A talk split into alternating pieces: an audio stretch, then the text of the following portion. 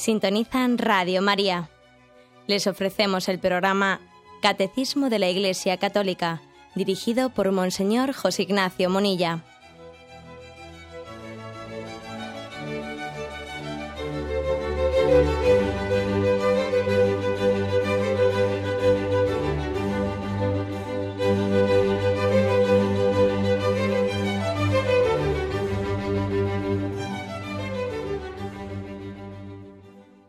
Cordial saludo a todos los oyentes de Radio María. Un día más, con la gracia del Señor, proseguimos el comentario del Catecismo de nuestra Madre la Iglesia. Y vamos a continuar dentro de este apartado, el Decálogo en la Sagrada Escritura, a partir del punto 2058. Nos quedan todavía unos cuantos puntos y si Dios quiere podemos concluirlos hoy o si no, todavía dedicaremos algún espacio más, pero en este segundo eh, programa que dedicamos al decálogo en la Sagrada Escritura, estamos poniendo las bases introductorias antes de comenzar la explicación uno por uno de los diez mandamientos. Dice el punto 2058. Las diez palabras resumen y proclaman la ley de Dios. Estas palabras dijo el Señor a toda vuestra asamblea en la montaña, de en medio del fuego, la nube y la densa niebla, con voz potente, y nada más añadió. Luego las escribió en dos tablas de piedra y me las entregó a mí. Por eso estas dos tablas son llamadas el testimonio, pues contienen las cláusulas de la alianza establecida entre Dios y su pueblo. Estas tablas del testimonio se debían depositar en el arca el catecismo está describiendo, hace un, pues yo diría una catequesis bíblica muy detallada y muy hermosa, nos está describiendo cómo la Sagrada Escritura, para darle toda la solemnidad, con la intención de, de expresarnos ¿no? pedagógicamente toda la importancia que tiene la revelación del decálogo, de los diez mandamientos, pues nos está recordando todas las imágenes bíblicas que rodean esa revelación, esa transmisión de las tablas de la ley de Yahvé a Moisés. Y todo ese contexto lo que hace es subrayar pues, el, hecho fundante, ¿no? fundante del pueblo de Israel, que supone esa alianza y la transmisión del decálogo. Es un momento culminante del pueblo de Israel. Acordaros que habíamos dicho que la palabra decálogo deca logos significa diez palabras. Yahvé pues da diez palabras y se revela mostrando esos diez caminos concretos para descubrir la voluntad de Dios y para adentrarse en el camino de Dios. Y lo hace en un entorno que podíamos, se dice, se describe como una teofanía, es decir, como una manifestación de Dios. Dios se revela, Dios se descubre, lo hace de una manera solemne la solemnidad de la que es rodeada pues la alianza del monte Sinaí, esta quiere, quiere subrayar con varias imágenes, como ahora vamos a ver, quiere subrayar la importancia, ¿no? la importancia de ese evento, de lo que allí está teniendo lugar. Este texto que aquí se nos eh, ofrece, Deuteronomio 5:22, en primer lugar, em, habla de que Dios se reveló a toda la asamblea. Bien, lo hizo a través de Moisés, pero a través de Moisés se revelaba a toda la asamblea. Por lo tanto, con esto se subraya que los diez mandamientos no son un camino particular para una persona, para Moisés o para un profeta, no, sino que es la voluntad salvífica de Dios para todos los hombres. Hay veces que nos hacemos preguntas en esta vida, ¿no? Como ¿cómo, cómo puede conocer el hombre la voluntad de Dios? ¿Yo cómo puedo saber lo que Dios quiere de mí? ¿Yo cómo le escucho a Dios? Claro, decimos que la oración es hablar con Dios, y bien, y yo entonces yo, yo cómo escucho a Dios, cómo, cómo conozco lo que Él quiere de mí. Hombre, mm, pues mira, sin ir más lejos, sin ir más lejos, en los diez mandamientos tienes una voluntad eh, explícitamente mostrada. No puedes dudar que estos diez mandamientos te descubren lo que Dios quiere para ti. Igual tú dices, no, no, pero eso es para todos, eso no es solamente para mí. Sí, de acuerdo, pero siendo para todos, es para ti también en concreto. ¿eh? Además es curioso que el, que el decálogo está formulado en, primera persona, ¿no? Amarás al Señor tu Dios y te está hablando contigo, amarás. No dice, no dice amaréis al Señor tu Dios, honra a tu padre y a tu madre. No dice honrad a tu padre. Es curioso, te lo dice en primera persona. Y con ello está subrayando que es la voluntad de Dios para ti. Y además para todos, porque también es importante entender que, que, descubrimos la voluntad de Dios, pues no como un, no como un Robinson Crusoe, no como un, eh, alguien que él por su cuenta, no, no, sino formando un pueblo y formando una familia, no de una manera aislada, ¿no?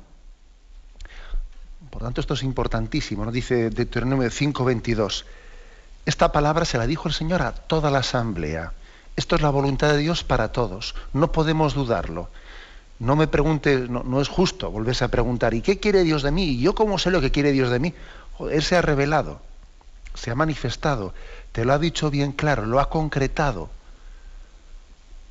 Nosotros queremos concreción, ¿no? A veces nos quejamos de que Dios no habla, de que es muy eh, espiritual, muy abstracto, y luego yo, en la práctica, yo cómo vivo el día a día. Bueno, pues he aquí, he aquí en los diez mandamientos una concreción muy clara, eh, en la que Dios te, te descubre su voluntad para ti también en, en, tu día a día, en cómo vivir tu vida según el Espíritu de Dios. Y dice que en la montaña transmitió este decálogo, estas diez palabras en la montaña. Y recordad que la montaña, en la Sagrada Escritura, es un lugar de manifestación de Dios. La montaña eh, tiene, en la montaña tiene lugar las manifestaciones principales de Dios. Acordaros de aquel salmo, ¿no? Levanto mis ojos a los montes, ¿de dónde me vendrá el auxilio? El auxilio me viene del Señor. Igual que también Jesús se subió a la montaña para pronunciar el sermón de la montaña, el de las bienaventuranzas. Y allí, en aquella montaña, es curioso, ¿no? Que Moisés en la montaña del Sinaí y Jesús en aquella montaña de las bienaventuranzas, teniendo el lago de Galilea encima, esa montaña tiene también sin duda alguna, además es que es muy es un recurso muy una imagen muy recurrida muy recurrida en la Sagrada Escritura cuando se quiere hablar de una manifestación de Dios. Dios va a hablarte, Dios se va a descubrir. Entonces, el, el profeta acude a la montaña y en la montaña Dios se revela. ¿Por qué? Pues porque es mm, recurrir a la imagen de que Dios está en los cielos, Dios está en las alturas y el hombre tiene que subir, hacer un proceso de ascensión hasta Dios. Es por tanto algo que remarca que el decálogo forma parte de la revelación de Dios. Hay una teofanía, una manifestación, una comunicación entre Dios y el hombre. ¿Mm? Que el hombre se, que el hombre se, eleve, que Dios se va a bajar. Dios se abaja a la montaña y el hombre tiene que subir a ella. Acordaros también del monte Tabor, donde también se reveló la gloria de Jesús, etc. La montaña es un lugar de revelación. Y además también en ella tuvo lugar otros signos de teofanía, ¿no? como por ejemplo el hecho de que allí descendió sobre la cumbre del monte Sinaí una nube, una densa niebla, que se posó sobre el monte, una densa niebla. También es otra de las imágenes muy recurridas en, eh, pues en la Sagrada Escritura para hablar de la manifestación de Dios. La densa niebla, la nube, es como si estuviese significando eh, la la presencia de Dios que es tan fuerte que parece que parece como que vivimos empapados en ella, ¿no? En él vivimos, nos movemos y existimos. Cuando alguien está metido en una nube de gran densidad, parece que está empapado ¿eh? de esa presencia de Dios. Más o menos eso es lo que significa esa imagen, la imagen de la nube que se posó sobre la montaña. Es decir, estamos envueltos en Dios. Estamos empapados en él, ¿no? Igual que un pez, pues nada en el agua, igual que un pájaro, pues está envuelto en el aire, así también nosotros, así también el hombre está envuelto en esa nube que es imagen de la presencia de Dios, signo de la teofanía. ¿no? también esa imagen ¿no? quiso ser utilizada para, para manifestar que en, la, que la entrega del decálogo había pues una comunicación de la intimidad de Dios, envueltos en la nube. También allí tuvo lugar una manifestación en medio del fuego, en medio del fuego, signo de la fuerza de Dios, signo de su fuerza, que quema, quema de nosotros aquello que es, pues aquello que es caduco y nos purifica. El fuego es purificador, signo de la fuerza y de la presencia de Dios. Como veis, pues, aquí se está subrayando mucho que, que la imagen de la escritura en la que tiene lugar la comunicación del decálogo es una imagen de máxima solemnidad. Eso que se te va a transmitir en los diez mandamientos está expresado por Dios como eh, pues una cumbre de la revelación del Antiguo Testamento. Por otra parte, dice también que la escribió en tablas de piedra, en tablas de piedra. Bueno, pues la, la imagen tablas de piedra, sin duda alguna, quiere significar que esa es una voluntad de Dios perpetua y perenne, que no es hoy sí y mañana no, no, sino que queda escrito. Esto recuerda aquella frase que Jesús pronunció, cielo y tierra pasarán, pero mis palabras no pasarán. El, en aquel momento ese signo de ser escrita, escritas en tablas de piedra subraya que es una voluntad de Dios perpetua. ¿eh? Una voluntad de Dios para todos los hombres de todos los tiempos. Nosotros a veces tenemos la, tentación de una moral de situación, ¿no? Bueno, aquí en este tiempo, en esta situación, para esta cultura, bueno, pues puede ser este tipo de, de comportamiento, pero claro, en otra, situación distinta, entonces hay que amoldarse a los tiempos, eh, hay que amoldarse a las situaciones, en otros lugares. No, no, mire usted, o sea, la voluntad de Dios es eterna y universal es eterna y universal. Y eso está significado en las tablas de piedra. Siempre ha sido una tentación, ¿eh? Siempre ha sido una tentación el pretender, bueno, pues que, pues que los mandamientos de la ley de Dios, que esa voluntad, nosotros podamos adaptarla a nuestros tiempos, lugares, maneras, eh, pues, pero sin embargo no es así. Es decir, eh, pues el hecho de que si, por ejemplo, en, un lugar determinado, ¿no? o en un tiempo determinado, pues eh, los hábitos de, un pueblo han asumido pues aspectos que no dejan de ser aberrantes, como yo que sé, como por ejemplo la poligamia. La poligamia, pues el hombre puede hacer dos cosas. Puedo poner un ejemplo, puede hacer dos cosas. Bueno, pues una de dos, o pretender pretender adaptar pues, eh, pues esa voluntad de Dios descubierta y revelada la Sagrada Escritura y pretender decir, bueno, pero es que aquí este pueblo tiene esta costumbre de la poligamia y por lo tanto tendremos que adaptarnos y tendremos que tal, etcétera. O al contrario, decir, bueno, la voluntad de Dios ha sido claramente manifestada, la voluntad de Dios es eterna. Y fue escrita en esas tablas de piedra, imagen también, imagen de una voluntad de Dios que es, que es inmanipulable, que es eterna, y que es universal y por lo tanto pues, si nosotros por desgracia y por efecto del pecado y por influjo del maligno ¿no? hemos ido asumiendo nuestra cultura pues, pues, pues, pues una aberración de este estilo como por ejemplo vuestro caso de la de la poligamia tendremos que irnos purificando y tendremos que ser nosotros los que nos, nos adaptemos y nos convirtamos a la voluntad de Dios no pretender que la voluntad de Dios sea configurada y sea de alguna manera pues eh, manipulada para adaptarla a nuestra vida pecaminosa. ¿eh? Así de claro. Por tanto, la, la expresión tabla de piedra significa la voluntad de Dios eterna. Igual que también en otros pasajes de la Escritura, cuando se habla de que Dios escribe, tiene escrito nuestro nombre en la palma de su mano, pues la expresión la palma de su mano hace referencia a que está escrita, a que la voluntad de Dios no es fría, sino que es una voluntad de amor. En este caso, el que sea escrita en tabla de piedra hace, referencia a que no únicamente es una voluntad de amor para con nosotros, sino que es una voluntad que es estable, que es eterna para todos los tiempos, para todos los hombres y todos los lugares. Dice también, más imágenes, ¿no?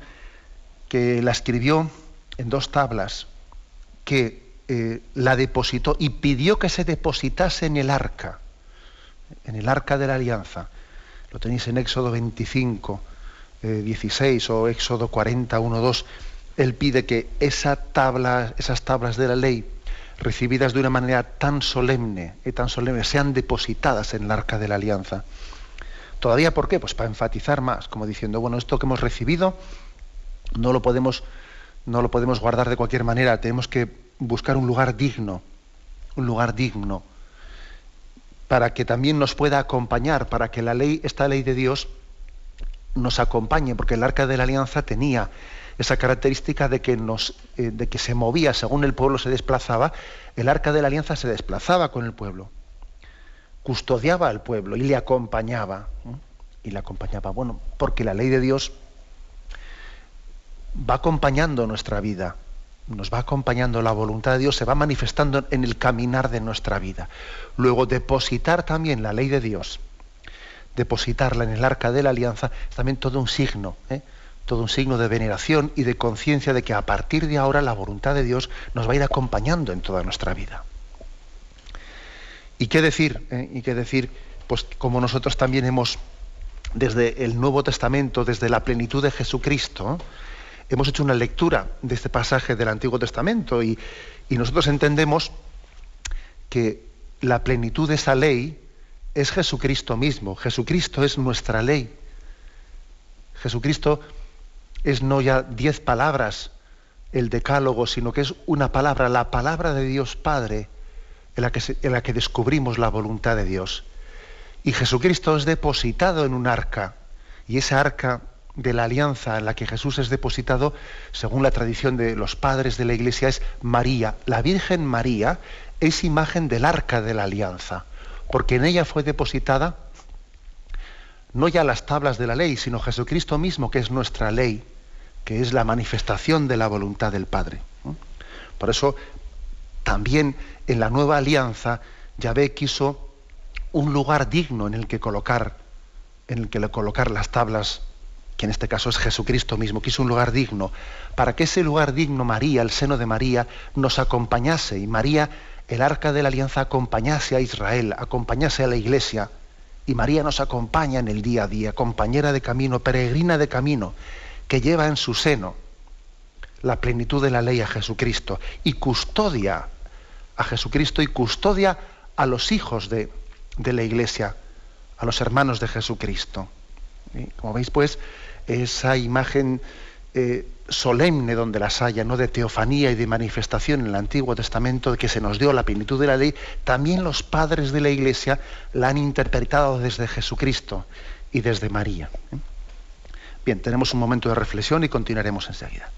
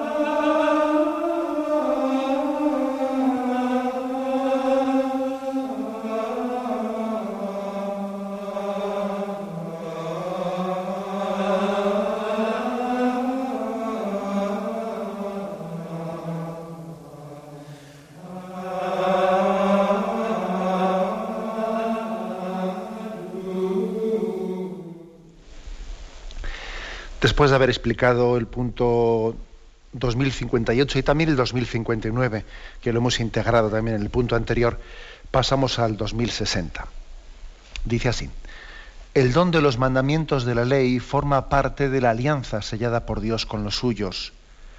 Según el libro del Éxodo, la revelación de las diez palabras es concedida entre la proposición de la alianza y su ratificación. Después que el pueblo se comprometió a hacer todo lo que el Señor había dicho y a obedecerlo. El decálogo no es transmitido sino tras el recuento de la alianza. El Señor nuestro Dios estableció con vosotros una alianza en Horeb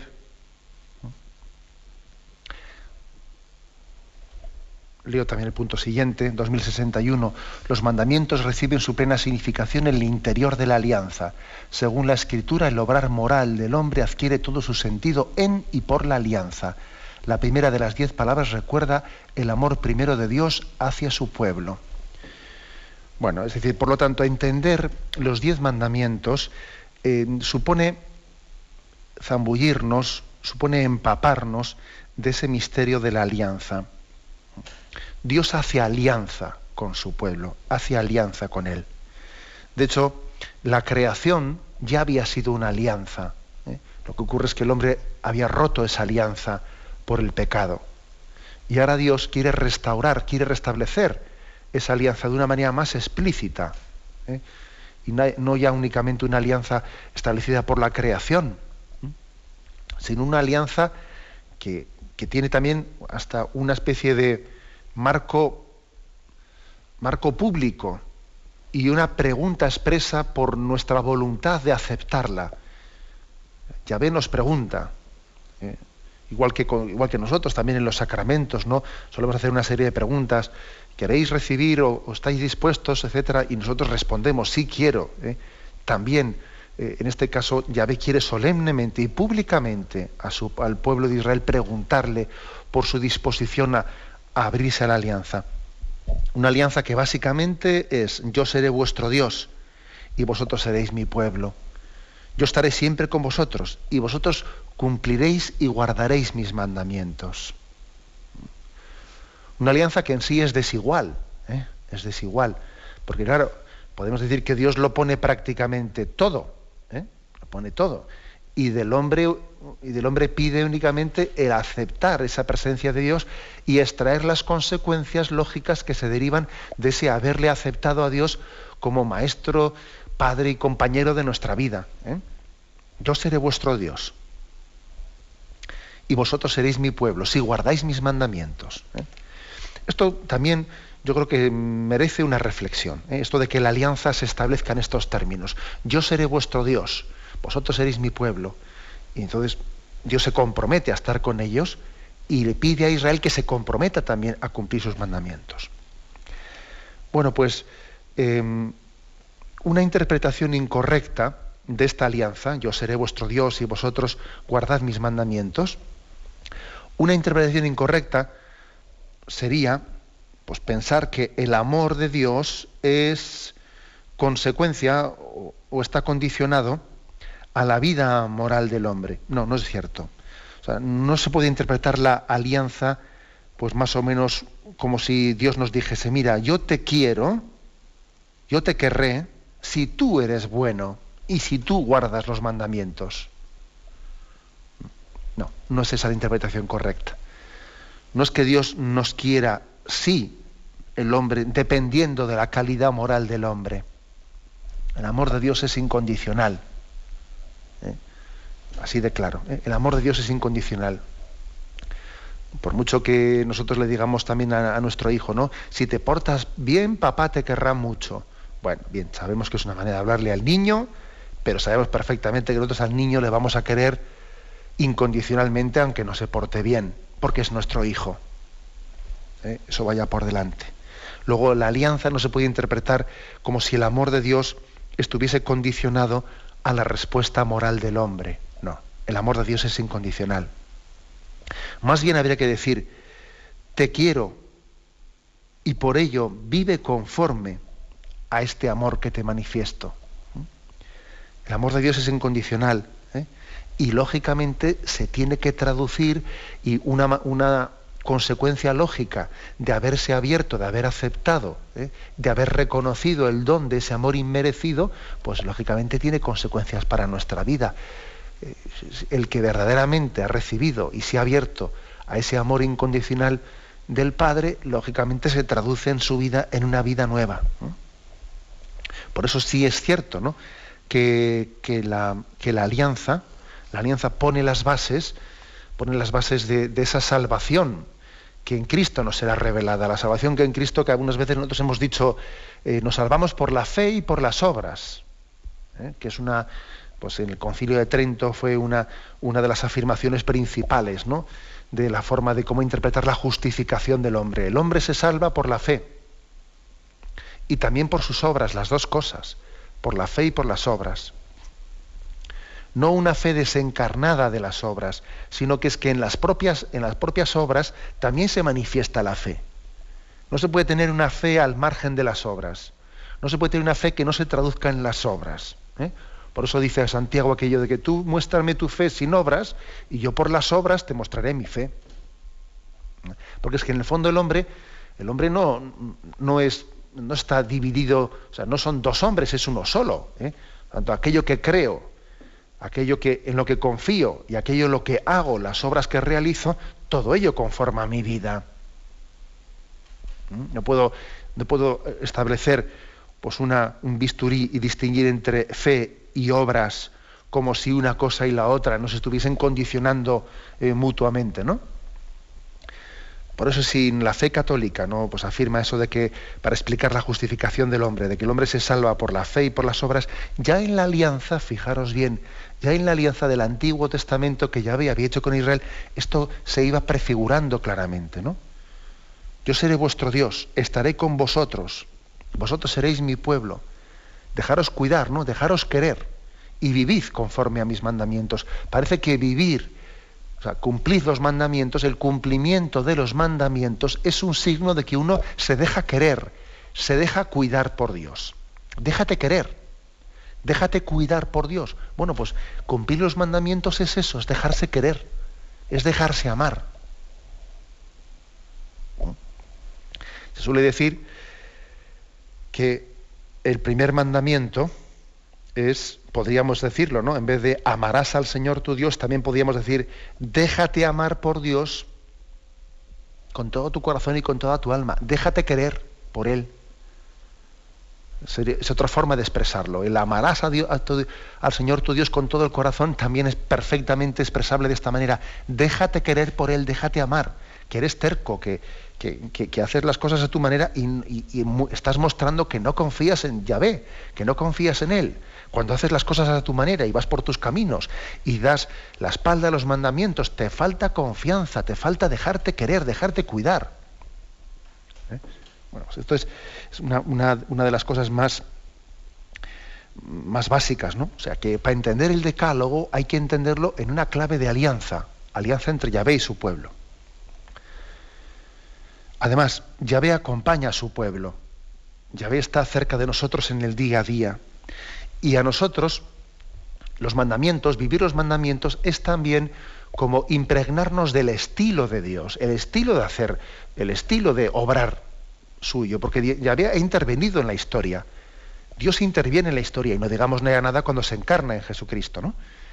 Y al haberse encarnado en Jesucristo, nosotros vemos el estilo de Dios. Y por lo tanto, el obrar humano es también imitar a Jesucristo, imitarle a Él. Y uno va aprendiendo, la moral cristiana es también mm, pues, el, estilo de vida de quien tiene a Jesucristo como modelo. Y en Israel es el estilo de vida quien tiene las acciones salvíficas de Yahvé como modelo.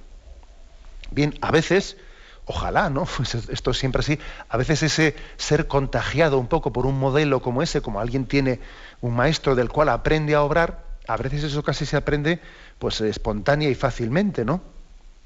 Pero otras veces somos duros de, pelar, ¿no? Somos, somos, duros de mollera y somos tercos. Y a veces también eso no, no aprendemos tan fácilmente, meramente por contagio o por testimonio, ¿no? A veces hay que obrar por obediencia, no, meramente por contagio.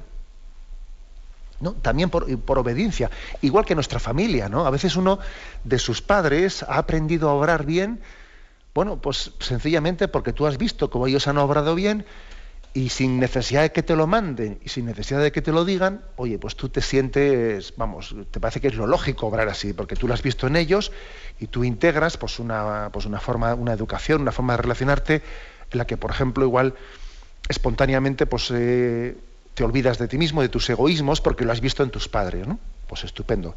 Pero no siempre es así.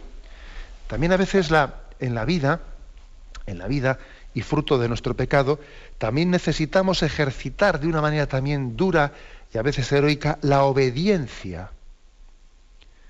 Y por tanto la alianza con Dios no solo es una alianza que podríamos llamar eh, pues de adhesión espontánea, ¿eh? adhesión espontánea y gozosa pues a, ese, a ese estilo de Dios que vive entre nosotros, sino también esa adhesión a veces es dura y supone una adhesión en la obediencia que también nos puede costar sudor y sangre.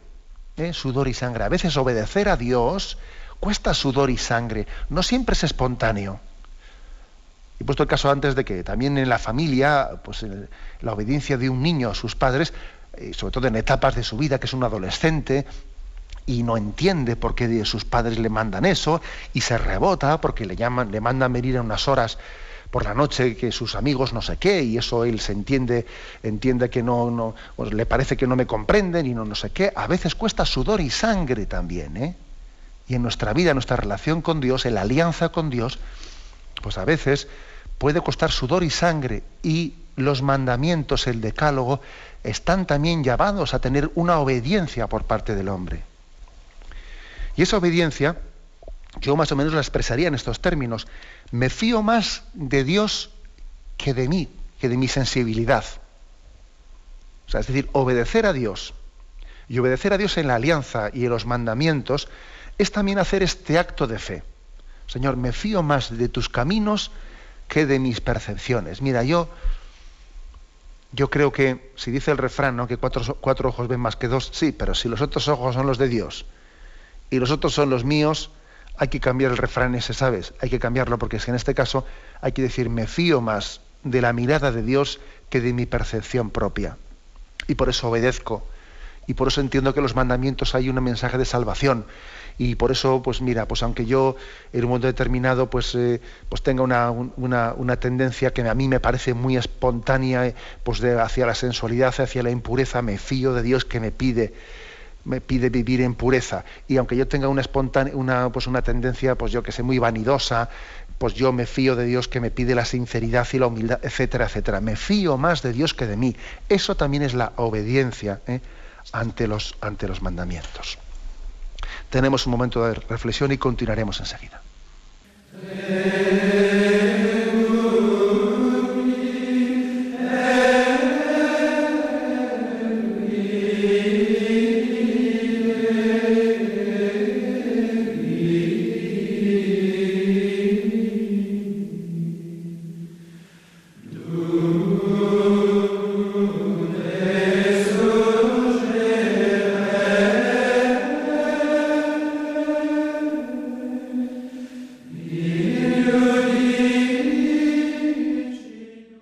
Pues bien, vamos a, en este programa del Catecismo de la Iglesia Católica, a explicar también los últimos dos puntos, el 2062 y 2063. Con esto queremos concluir este apartado, el decálogo en la Sagrada Escritura. Los mandamientos, propiamente dichos, vienen en segundo lugar. Expresan las implicaciones de la pertenencia a Dios instituida por la alianza. La existencia moral es respuesta a la iniciativa amorosa del Señor es reconocimiento, homenaje a Dios y culto de acción de gracias. Es cooperación con el designio que Dios se propone en la historia. Bueno, aquí hay un subrayado eh, importante en el que se dice, mira, los mandamientos propiamente, eh, la moral, es el segundo paso, es la respuesta a una llamada. Lo primero, lo primero es que Dios se revela, Dios se descubre, Dios se ofrece a su pueblo. ¿eh? Yo seré tu Dios, estaré contigo. ¿eh? En la alianza no se puede eh, comprender la alianza como si fuese una alianza de un tú a tú, en el sentido de, que las dos partes que entran en alianza se equiparan o están al mismo plano. No. en esa alianza es desproporcionada. Hay una iniciativa de Dios totalmente gratuita que no responde más que a su propia misericordia, a su propio ser de amor, y, que, y, eso es lo primero. Por lo tanto, mm, nosotros haríamos un flaco favor, ¿no? Si pues a la, a la concepción adecuada y equilibrada de la Sagrada Escritura, si pensásemos o si pretendiésemos explicar, ¿no? pues la revelación o la religión incluso del antiguo incluso del antiguo testamento no digo ya nada del nuevo testamento si pensásemos que la religiosidad del antiguo testamento pues es una especie de moralismo haríamos un flaco favor no. La religiosidad incluso incluso del antiguo testamento la religiosidad de Israel no es un moralismo es verdad que luego existió ese riesgo y que Jesús acusó a escribas, fariseos, etcétera, de haber reducido a un moralismo pues todo eh, pues toda la vivencia eh, pues de la ley revelada ¿no? a Moisés, etcétera, les acusó de ello. Pero eso fue no porque en, sí mismo así lo fuese, sino porque se había ido degenerando y poco a poco se había ido olvidando lo sustancial, que, que no era otra cosa que la declaración de amor de Yahvé hacia su pueblo y él se presenta como el esposo de Israel. ¿eh? El esposo de Israel que hace una declaración de amor a una esposa que muchas veces le es infiel, pero que sin embargo Yahvé no puede negarse a sí mismo y, sigue ofreciendo su amor fiel. ¿eh? por lo tanto, sería un error explicar en términos moralistas, ¿eh? moralistas, bueno, pues la, la religiosidad del Antiguo Testamento. Lo mismo hay que decir también nosotros ahora desde la plenitud de Jesucristo, que hay muchas personas que, siguen entendiendo mm, pues la, moralidad, o sea, la religión cristiana como un cúmulo de preceptos, de preceptos y de, prohibiciones, mandatos y prohibiciones. No es así. ¿eh? Lo principal y lo sustancial del cristianismo es el don de Jesucristo, el don de su persona, la declaración de su amor al hombre. Y en segundo lugar, como dice aquí, viene una respuesta a ese amor. Y esa respuesta eh, conlleva, engloba también, supone nuestras obras. Porque de lo contrario, como he dicho antes, sería falso. Uno no puede responder a Yahvé, no, puede responder a Jesucristo meramente pues, con una respuesta eh, pues, que englobe un acto, un acto interior del hombre que no se traduzca sin traducirse al mismo tiempo en nuestras obras. Si uno responde, pues tiene que responder con su vida entera y no únicamente de boquilla, como se dice, ¿no? Responde de boquilla que sí, que te quiero mucho. Y luego, sin embargo, los actos de mi vida. Por tanto, la moral es la respuesta, es la consecuencia. También hay que decir que superar el moralismo, superar, el moralismo eh, es necesario, porque te das cuenta de que mientras que no hayamos tenido un encuentro personal con el amor de Dios, mientras no hayamos tenido un encuentro personal con Jesucristo, pues pedir una moral, una vida íntegra a una persona es pedirle peras al olmo. Es pedir peras al olmo porque le falta, ¿no? Le falta eh, la causa última, la razón última ¿eh? para cambiar, para arrancarse de sus pecados y para comenzar una vida nueva. Por lo tanto, lo lógico es que el encuentro con Cristo sea el que cambie la, eh, pues, nuestra vida concreta, los actos de nuestra vida. El caso sí más frecuente que a mí me habéis oído, pues el caso de Zaqueo. El caso de Zaqueo en el que el encuentro con el Señor, el encuentro con Jesús que entró en su casa y se alojó con él y compartió la mesa con él, el encuentro con Jesús fue el que cambió las obras de su vida. Eh, a raíz del encuentro con él y de haber descubierto su, pues, su persona, su mensaje, su amor, es cuando él dijo, Maestro, la mitad de mis bienes se la doy a los pobres, y si en algo he ofendido a alguien le daré cuatro veces más. Está muy claramente reflejado en ese episodio de Zaqueo como primero y prioritariamente eh, pues, es necesario el encuentro, la recepción de, esa, de ese amor gratuito que Yahvé reveló en su alianza y que Jesús nos expresa en el Nuevo Testamento para que el hombre pueda cambiar de vida. ¿Mm? Nosotros primeramente, ¿no? También el catecismo lo hace. Antes de hablar de la moral, el catecismo ha hablado de Jesús.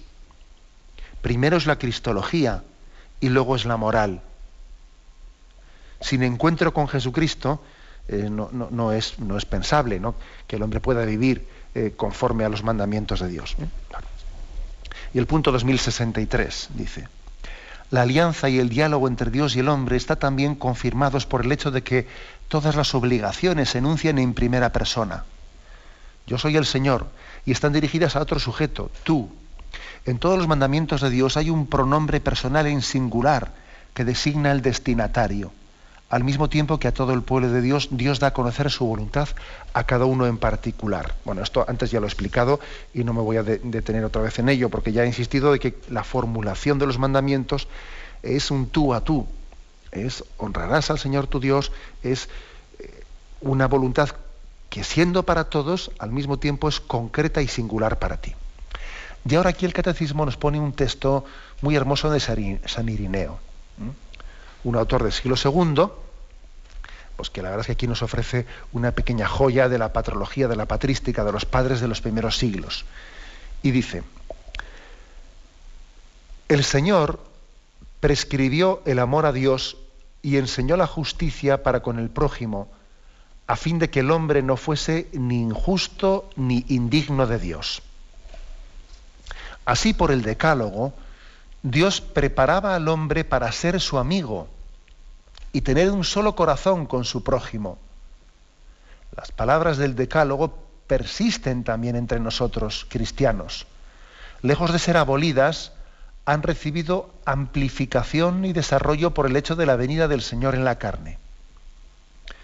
Bueno, aquí yo creo que lo, más interesante de este texto tan bonito de San Irineo es esta afirmación que hace de que el Decálogo, los diez mandamientos, preparaban al hombre para ser amigo de Dios y tener un solo corazón con su prójimo. Son una preparación para la amistad con Dios. ¿Mm? Es muy hermosa esta expresión, ¿eh? porque si hemos dicho antes que primero es el amor ofrecido por Dios y en segundo lugar es la respuesta moral ¿eh? por parte del hombre a Dios, primero es la invitación de Yahvé y en segundo lugar está la respuesta moral, también es cierto, aquí lo que dice San Irineo que le da un poco la vuelta, es decir, que vivir los mandamientos, vivir el decálogo, le preparan al hombre para hacerle amigo de Dios. Porque una vida digna, una vida conforme a la ley natural, una vida conforme a, esa ley positiva de Dios, una ley conforme a la voluntad de Dios, a uno eh, le, le prepara, le dispone para dejarse querer ¿eh? Vamos a ver, si tú no te quieres a ti mismo. Tú no te puedes dejar querer por tu padre. ¿eh? Es un poco como el, como la, el episodio de la parábola del hijo pródigo, cuando el hijo pródigo vivía indignamente y vivía pues malgastando su dinero y pues había perdido la dignidad, si él no se quería a sí mismo, si él en el fondo estaba expresando de esa manera que tenía falta de autoestima, ¿no? Si uno vive de esa manera, es imposible que se, que se deje amar por Dios. O sea, cumplir los mandamientos es también una manera de quererse uno a sí mismo y eso le capacita para poder ser, poderse dejar amar por Dios. Se prepara el hombre para ser amigo de Dios. ¿Eh?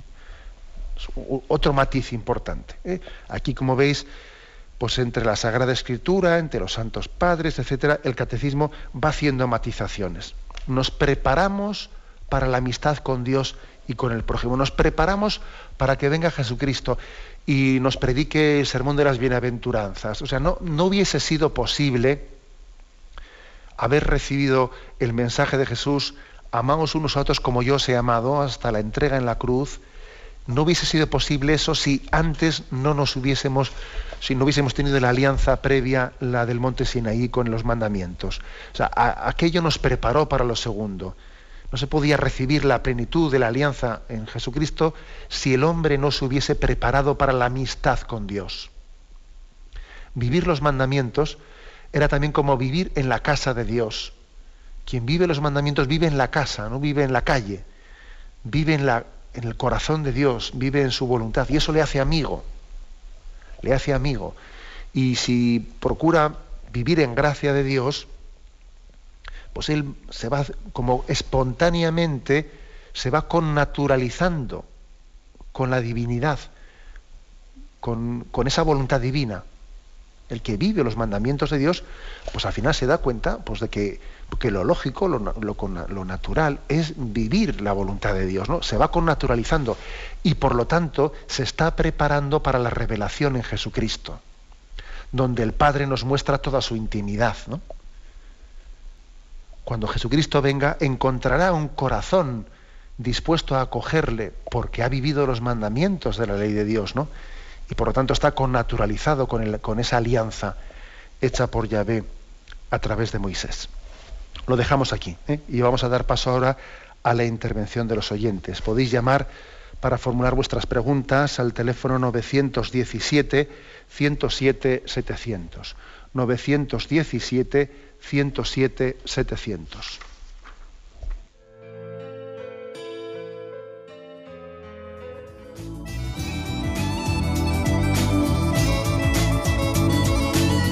¿Le gustaría tener sus programas favoritos de Radio María en CD o DVD? Ahora es posible.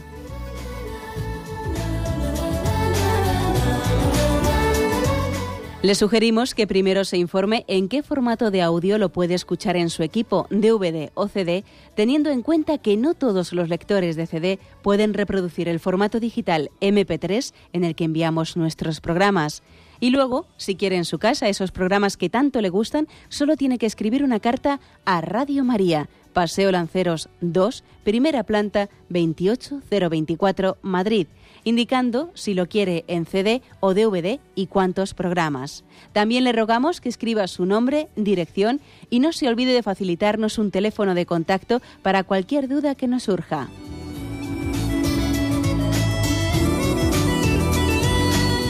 Radio María, más cerca de usted.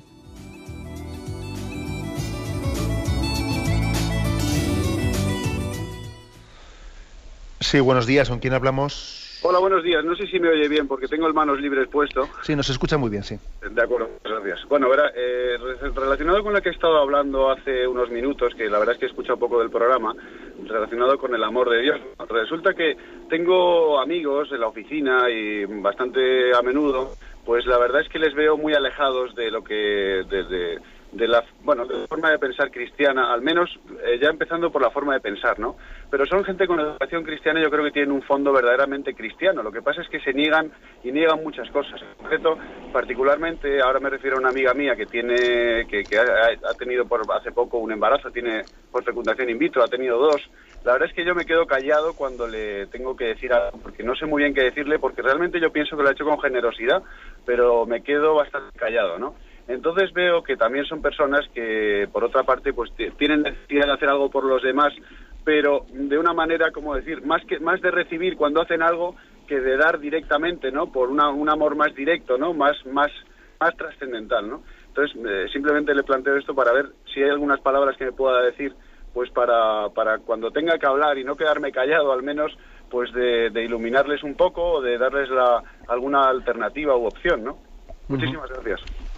Bien, gracias a usted. Yo creo que yo creo que también esa, esa cercanía eh, que, muestra el oyente pues hacia esos compañeros de trabajo, ese también ser consciente de que, porque más se le nota en sus palabras que él valora, eh, valora pues eh, tantos aspectos positivos, que, porque es cierto que hay personas que aunque, que aunque no obren moralmente de una manera íntegra y correcta, pues les mueve igual una buena intencionalidad. Lo que pasa es que también yo creo que puede haber mucha ignorancia. Por ejemplo, en ese caso concreto que he hablado de la fecundación in vitro, puede haber perfectamente una ignorancia, pues de que uno, aunque tenga una buena intencionalidad de transmitir la vida, pues igual no es consciente de que el medio al que está recurriendo, que es el de la fecundación in vitro, pues no es digno, es indigno, pues tanto por disociar, ¿no? Pues el acto de amor de la procreación como por el hecho de que eh, pues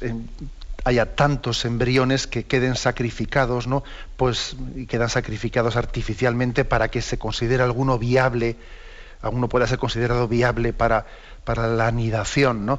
y entonces no, ha captado el hecho de que no basta con la intencionalidad, sino que también el fin no justifica los medios y que también hay que buscar el medio adecuado y conforme a verdad para cumplir ese fin bueno ¿no? de querer transmitir la vida. Eso es cierto. O sea, que existe una cultura en, la que también hay una gran ignorancia, ¿no?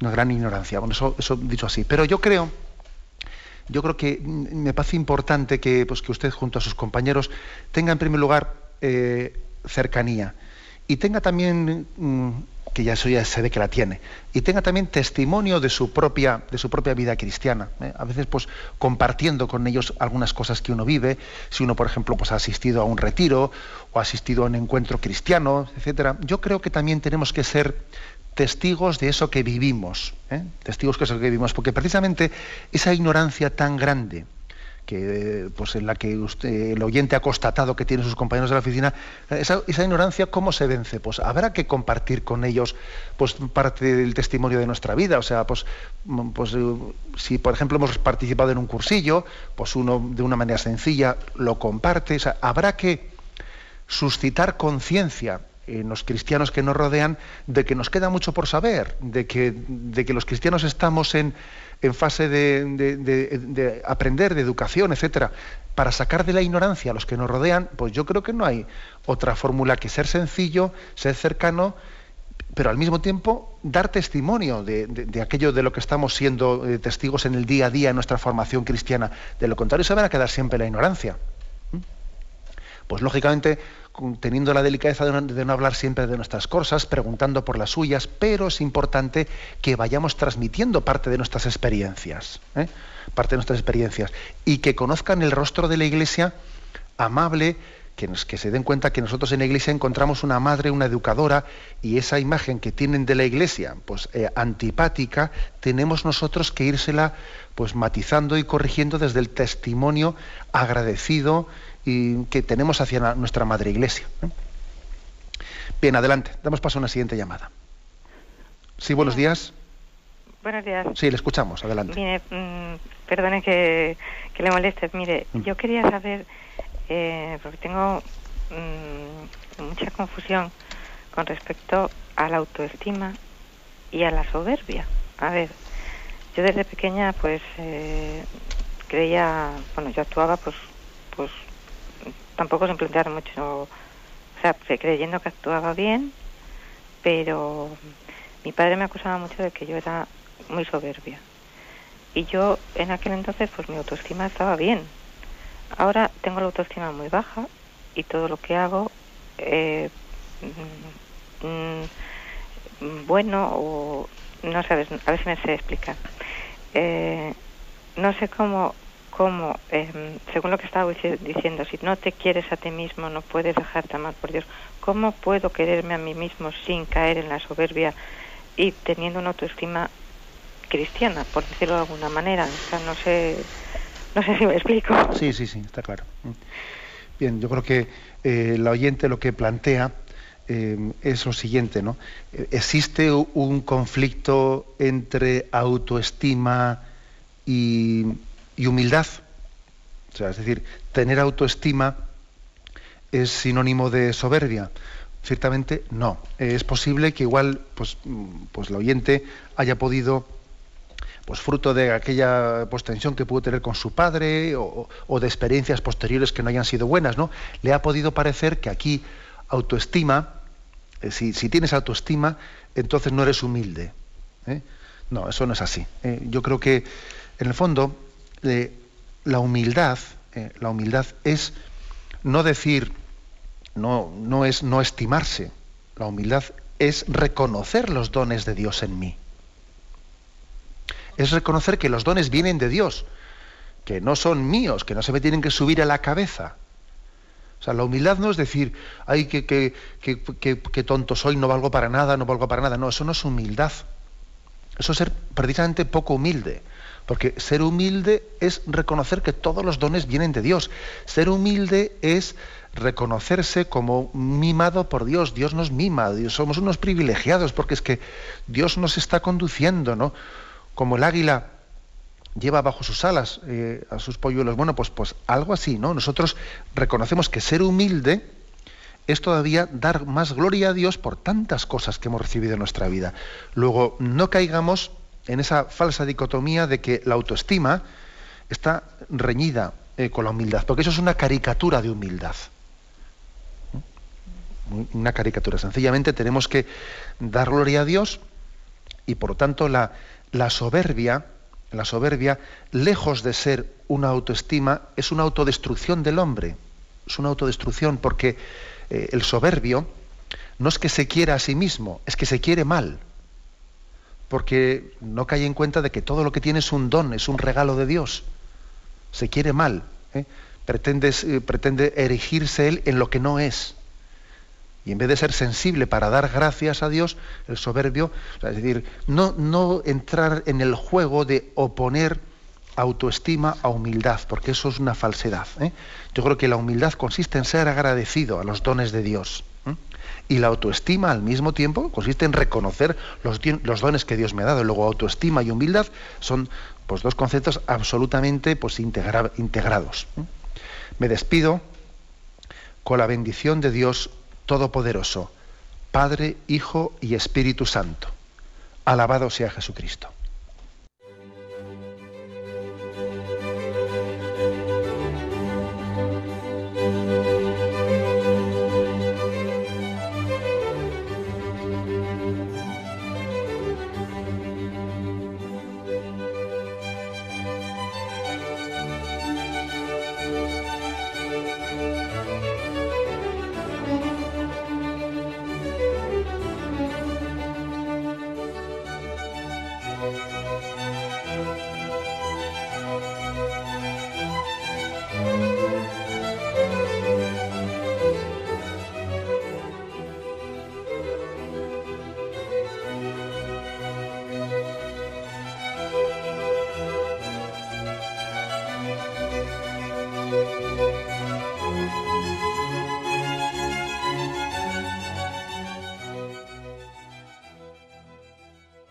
Les hemos ofrecido el programa Catecismo de la Iglesia Católica, dirigido por Monseñor José Ignacio Monilla.